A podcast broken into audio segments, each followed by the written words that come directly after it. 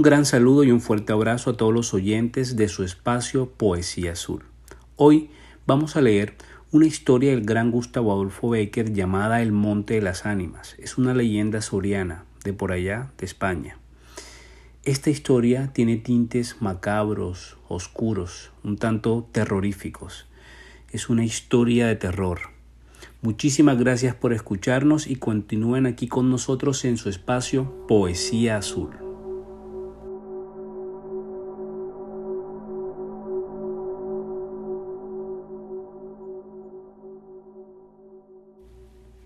El Monte de las Ánimas, leyenda soriana. La noche de difuntos me despertó a no sé qué hora el doble de las campanas. Su tañido monótono y eterno me trajo a las mientes esta tradición que oí hace poco en Soria. Intenté dormir de nuevo, imposible. Una vez aguijoneada, la imaginación es un caballo que se desboca y al que no sirve tirarle la rienda. Por pasar el rato, me decidí a escribirla como en efecto lo hice. A las doce de la mañana, después de almorzar bien y con un cigarro en la boca, no le hará mucho efecto a los lectores del contemporáneo. Yo la oí en el mismo lugar en que acaeció, y la he escrito volviendo algunas veces la cabeza con miedo, cuando sentía crujir los cristales de mi balcón, estremecidos por el aire frío de la noche. Sea de ella lo que quiera, allá va, como el caballo de copas. Atar los perros, Haced la señal con las trompas para que se reúnan los cazadores y demos la vuelta a la ciudad. La noche se acerca, es día de todos los santos y estamos en el monte de las ánimas. Tan pronto. Hacer otro día no dejará yo de concluir con ese rebaño de lobos que las nieves del Moncayo han arrojado de sus madrigueras. Pero hoy es imposible. Dentro de poco sonará la oración en los templarios y las ánimas de los difuntos comenzarán a tañer su campana en la capilla del monte. En esa capilla. Va. ¿Quieres asustarme? No, hermosa prima.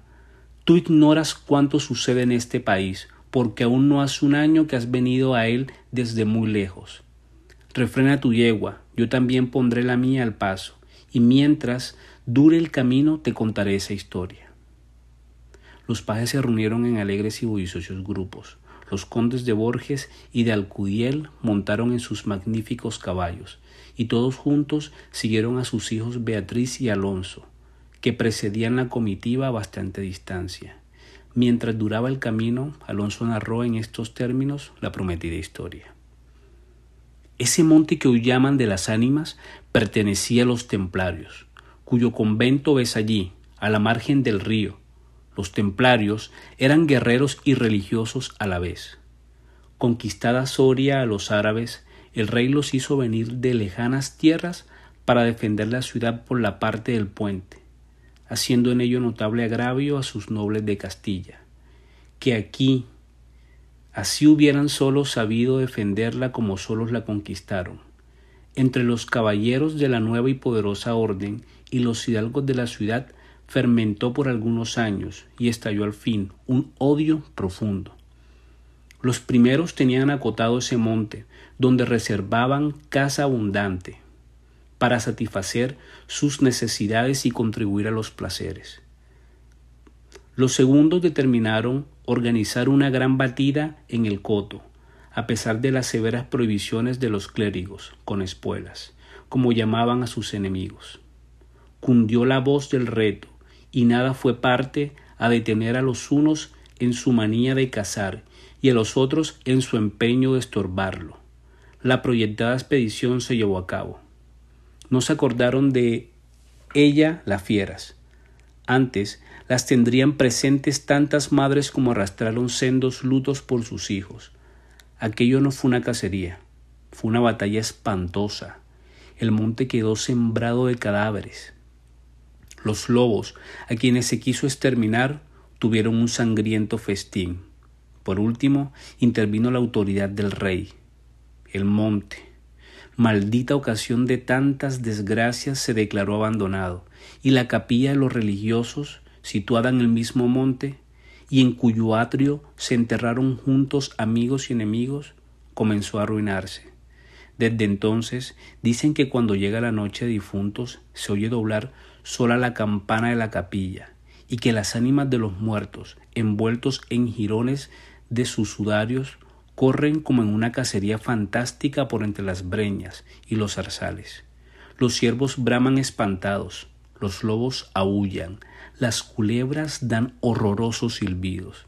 Y el otro día se han visto impresas en la nieve las huellas de los descarnados pies de los esqueletos. Por eso en Soria lo llamamos el monte de las ánimas, y por eso he querido salir de él antes que cierre la noche. La relación de Alonso concluyó justamente cuando los dos jóvenes llegaban al extremo del puente que da paso a la ciudad por aquel lado. Allí esperaron al resto de la comitiva, la cual, después de incorporársele los dos jinetes, se perdió por entre las estrechas y oscuras calles de Soria. Los servidores acababan de levantar los manteles. La alta chimenea gótica del palacio de los condes de Alcudiel despedía un vivo resplandor iluminando algunos grupos de damas y caballeros que alrededor de la lumbre conversaban familiarmente, y el viento azotaba los emplomados vidrios de las ojivas del salón. Solo dos personas parecían ajenas a la conversación, Beatriz y Alonso. Beatriz seguía con los ojos y absorta en un vago pensamiento los caprichos de la llama. Alonso miraba reflejo de la hoguera chispear en las azules pupilas de Beatriz. Ambos guardaban hacía rato un profundo silencio. Las dueñas referían, a propósito de la noche de los difuntos, cuentos temerosos en que los espectros y los aparecidos representaban el principal papel, y las campanas de las iglesias de Soria doblaban a lo lejos con un tañido monótono y triste. Hermosa prima, exclamó al fin Alonso, rompiendo el largo silencio en que se encontraban. Pronto vamos a separarnos, tal vez para siempre. Las áridas llanuras de Castilla, sus costumbres toscas y guerreras, sus hábitos sencillos y patriarcales. Sé que no te gustan. Te he oído suspirar varias veces, acaso por algún galán de tu lejano señorío. Beatriz hizo un gesto de fría indiferencia. Todo un carácter de mujer se reveló en aquella desdeñosa contracción de sus delgados labios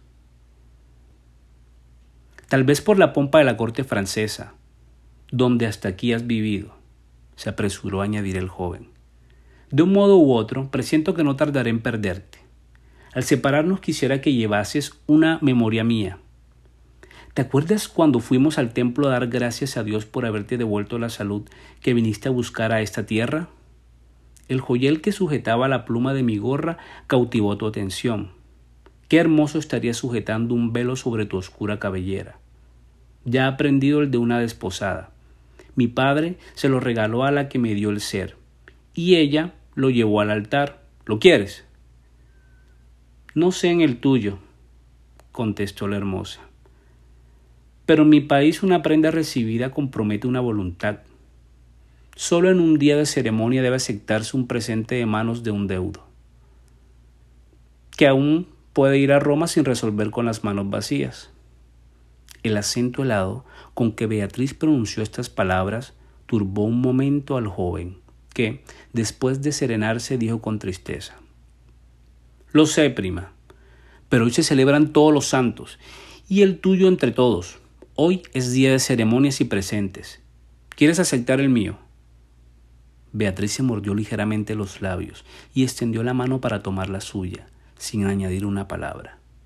Los dos jóvenes volvieron a quedarse en silencio y volvióse a oír la cascada voz de las viejas que hablaban de brujas y de trascos, y el zumbido del aire que hacía crujir los vidrios de las ojivas, y el triste y monótono doblar de las campanas. Al cabo de algunos minutos, el interrumpido diálogo tornó a reanudarse con este, de este modo. Y antes que concluyera el día de todos los santos, en que así como el tuyo se celebra el mío y puedas sin atar tu voluntad dejarme un recuerdo, ¿no lo harías? dijo él, clavando una mirada en la, en la de su prima, que brilló como un relámpago, iluminada por el pensamiento diabólico. ¿Por qué no? exclamó ésta, llevándose la mano al hombro derecho como para buscar alguna cosa entre los pliegues de su ancha manga de terciopelo bordada de oro. Después, con una infantil expresión de sentimiento, añadió ¿Te acuerdas de la banda azul que llevé hoy a la cacería y que por no sé qué emblema de su color me dijiste que era de la divisa de tu alma? Sí. Pues se ha perdido. Se ha perdido y pensaba dejártela como un recuerdo. ¿Se ha perdido y dónde? preguntó Alonso, incorporándose de su asiento y con una indescriptible expresión de temor y esperanza. Mm, no sé. ¿En el monte acaso? ¿En el monte de las ánimas? murmuró, palideciendo y dejándose caer sobre el sitial. En el monte de las ánimas. Luego prosiguió con voz entrecortada y sorda. Tú lo sabes, porque lo habrás oído mil veces, en la ciudad, en toda Castilla me llaman el rey de los cazadores. No habiendo podido probar mis fuerzas en los combates como mis ascendientes, he llevado a esa diversión, imagen de la guerra, todos los bríos de mi juventud, todo el ardor hereditario en mi raza. La alfombra que pisan tus pies son despojos de fieras que he muerto por mi mano. Yo conozco sus guaridas y sus costumbres. Yo he combatido con ellas de día y de noche, a pie y a caballo solo y en batida, y nadie dirá que me ha visto huir en peligro en ninguna ocasión. Otra noche volaría por esa banda, y volaría gozoso como a una fiesta, y sin embargo esta noche, mm, esta noche, ¿a qué ocultártelo? Tengo miedo. Oyes, las campanas doblan, la oración ha sonado en San Juan del Duero, las ánimas del monte comenzarán ahora a levantar sus amarillentos cráneos de entre las malezas que cubren sus fosas las ánimas, cuya sola vista pueden helar de horror la sangre del más valiente, tornar sus cabellos blancos o arrebatarle el torbellino de su fantástica carrera como una hoja que arrastra el viento sin que se sepa dónde. Mientras el joven hablaba, una sonrisa imperceptible se dibujó en los labios de Beatriz, que, cuando hubo concluido, exclamó en un tono indiferente y mientras atizaba el fuego del hogar, donde saltaba y crujía la leña, arrojando chispas de mil colores. Oh, eso, de ningún modo. Qué locura. Ir ahora al monte por semejante friolera, una noche tan oscura, noche de difuntos y cuajado el camino de lobos. Al decir esta última frase, la recargó de un modo tan especial que Alonso no pudo menos de comprender toda su amarga ironía. Movido como por un resorte, se puso de pie se pasó la mano por la frente como para arrancarse el miedo que estaba en su cabeza y no en su corazón. Y con voz firme exclamó, dirigiéndose a la hermosa que estaba aún inclinada sobre el hogar, entreteniéndose en revolver el fuego. Adiós, Beatriz. Adiós. Hasta pronto. Alonso, Alonso, dijo ésta, devolviéndose con rapidez.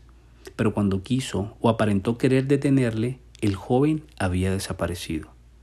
A los pocos minutos se oyó el rumor de un caballo que se alejaba al galope.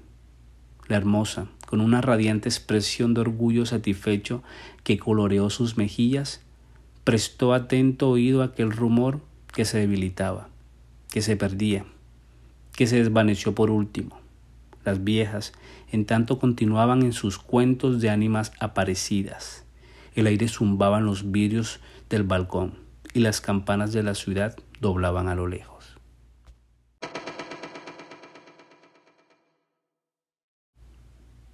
Había pasado una hora, dos, tres.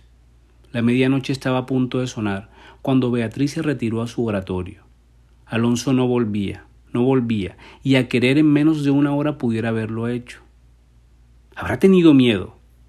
exclamó la joven, cerrando su libro de oraciones y encaminándose a su lecho, después de haber intentado inútilmente murmurar alguno de los rezos que la iglesia consagra en el día de los difuntos a los que ya no existen. Después de haber apagado la lámpara y cruzado las dobles cortinas de seda, se durmió. Se durmió con un sueño inquieto, ligero, nervioso. Las doce sonaron en el reloj del postigo. Beatriz oyó entre sus sueños las vibraciones de la campana, lentas, sordas, tristísimas, y entreabrió los ojos. Creía haber oído a par de ellas pronunciar su nombre, pero lejos, muy lejos, y por una voz ahogada y doliente. El viento gemía en los vidrios de la ventana. Será el viento, dijo, y poniéndose la mano sobre el corazón, procuró tranquilizarse. Pero su corazón latía cada vez con más violencia. Las puertas del herce del oratorio habían crujido sobre sus goznes con un chirrido agudo, prolongado y estridente. Primero unas y luego las otras más cercanas. Todas las puertas que daban paso a su habitación iban sonando por su orden. Estas con un ruido sordo y grave, aquellas con un lamento largo y crispador. Después, silencio. Un silencio lleno de rumores extraños. El silencio de la medianoche con un murmullo monótono de agua distante. Lejanos ladridos de perro, voces confusas, palabras ininteligibles, eco de pasos que van y vienen, crujir de ropas que se arrastran, suspiros que se ahogan, respiraciones fatigosas que casi se sienten, estremecientos involuntarios que anuncian la presencia de algo que no se ve y que no obstante se nota su aproximación en la oscuridad. Beatriz, inmóvil, temblorosa, adelantó la cabeza fuera de las cortinas y escuchó un momento.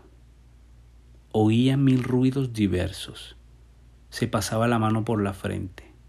Tornaba a escuchar nada, silencio.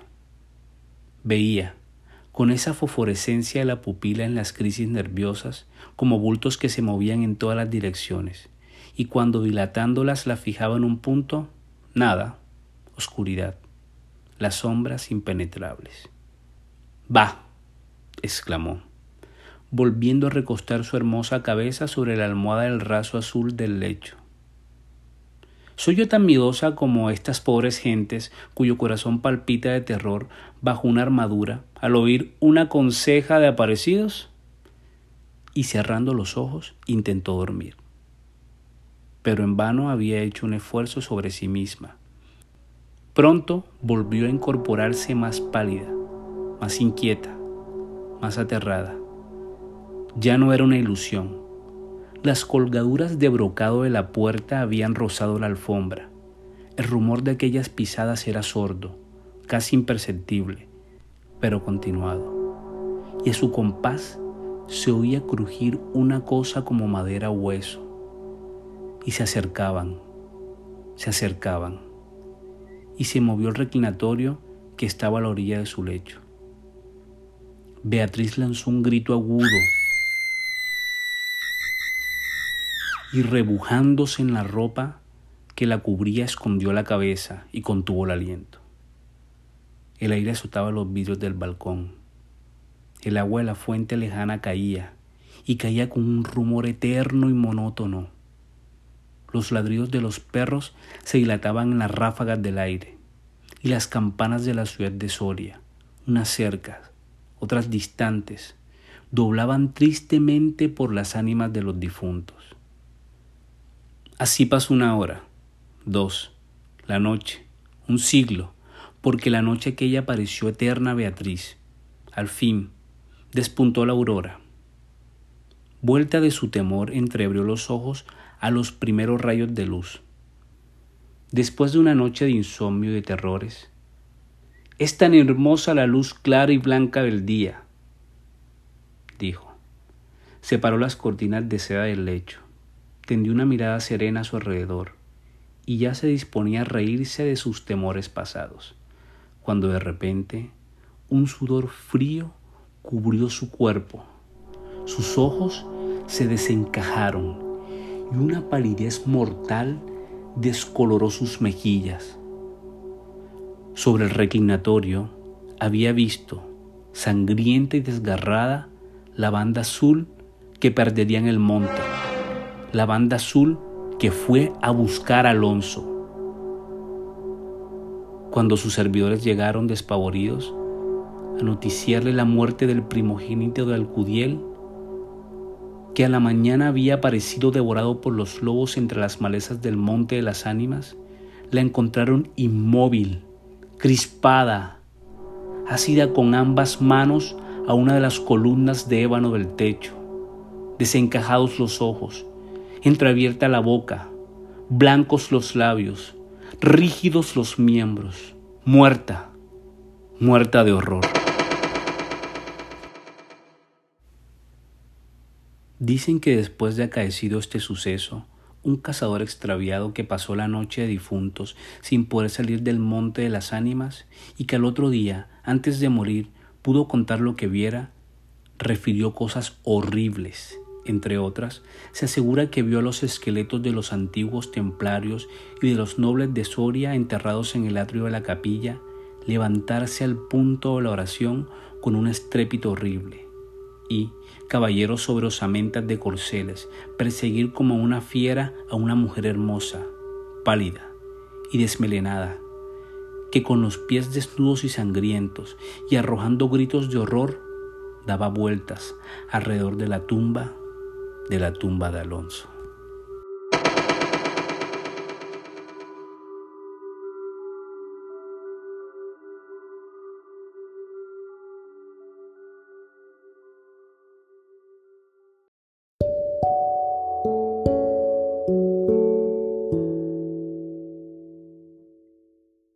Esto es Poesía Azul.